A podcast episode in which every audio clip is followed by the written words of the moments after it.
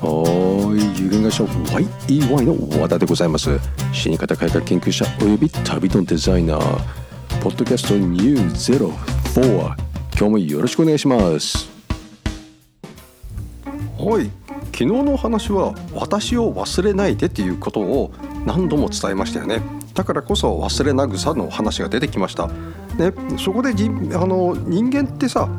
必ず人のことを忘れてしまうわけですよねよほど印象があの印象深い人じゃない限りねだからこそダイレクトメールなんていうのはねガンガン流してもいいんですよっていう話なんですね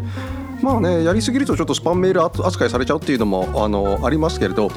あの定期的にね出していくっていうのがねやはり皆さんの忘れないためにやっていくということ形です。で今日のお話は何かと言いますと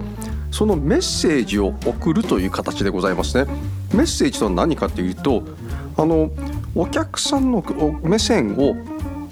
お客さん目線で伝えるということだよね伝えるということだよね。ねまずね大切なのは伝えるっていうことよりも先に聞き上手でなきゃいけないんですよ。聞き上手。ね。お客さんのとかねその相手の話を聞く。まず自分のね思いなんか言う必要ないんですよ。この商品いくらいいですよとかじゃなくてねお客さんからどういうものを求めてら求めてもらってるのか、ね、お客さんがどういうものを求めてるのかっていうのを、ね、聞くんですよ。ね、で既存の客にはね、あのー、そんなことをあんまりする必要もないんでしょうけれどまずは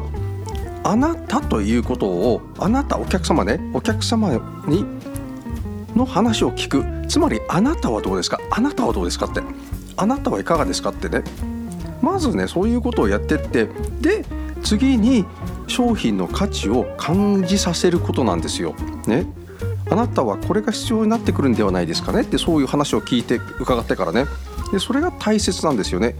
でそんな時にね自分のねこの商品のね思いを伝える必要ないんですよ。何かということ。でこれのさっきあのメリットとデメリット。でお客さんがここれをメリットっていうのはねこれができますよ。デメリットっていうのはこれができませんよ。っていう話なんですけれど。まずお客さんの話を聞きましょうということね。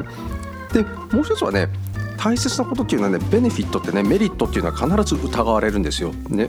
なんでって。それはねもうね証拠で示すしかないんでね。でお客さんとしてはねあのあまりいいことを言われると疑ってきますからね、まあ、そこはねあのプラスマイナスという形でちゃんとあの説明する必要があります。まずだけど先にお客さんの話を聞きましょうね。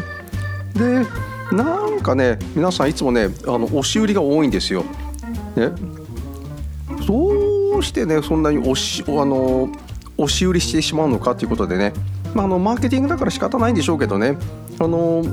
お客さん釣れたらねセールスになりますからねでまずそこは話を聞きましょうと。ね、でもう一つねあのお客さんがさあのメリットを見出せるような話をするには何をしなきゃいけないかって言ったらねストーリーなんですよ。昨日も一昨日も言ってるけどストーリーねストーリーズを使いなさいっていう形、まあ、つまりねジョブズが一番上手だったんだよねこれスティーブ・ジョブズがねお話自分のこのね iPhone を持つことによってこのなんと楽しみ楽しくなるよというねそのあのストーリーズを使うことが大切なわけですよね。あのお客さんが引っ張ってこれたらね。でできたらねお客さんからレビューしてもらうんですよ。ね。これすごい大切なんですよね。お客さんから、えー、この商品とか自分の、えーとね、例えば式場の、えー、レビューをしてもらう。ね。これやってるのはね、えー、まあ、どこの今の、あのブローカーさんもそうなんですけどね、えー、小さな葬式もそうですし、寄り添うもそうですし、ね、DMM もそうですけれどね、みんな、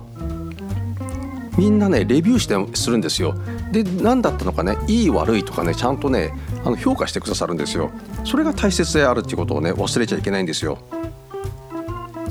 で、その葬儀屋さんがね、忘れがちだっていうのがね、いつもあるんですけどね、3つの C っていうのがあるんですよね。カスタマーコンペティターとカンパニーっていうのね3つの C カスタマーっていうのはお客さんですよね。市場なんですよそれがね。コンペティターっていうのは競合ね。でカンパニーっていうのは自分ですからね。葬儀屋さんのねそのお客さんというのは誰かということがねもう分かるじゃない。でコンペティターっていうのも分かるわけですよ。で一番の問題っていうのはカンパニー自分のこと、ね、自分をよく分かってないあの葬儀屋さんがいるんですよね。それはなぜかというとねあまりにもね葬儀のことばかり目にあの目がいってねあのお客さん目線で、えー、お話を進めていかなくなるわけですよで自分を見失ってしまうんですよ。ね、あのカンパニーを出そうとしてここがいいですよっていう、まあ、そこ違うからねと、まあ、そうそう言ってしまったらねお客さん目線っていうのがなくなってしまってるっていうのがあるんですよ。ここをどう仕組みどういう仕組みなのかね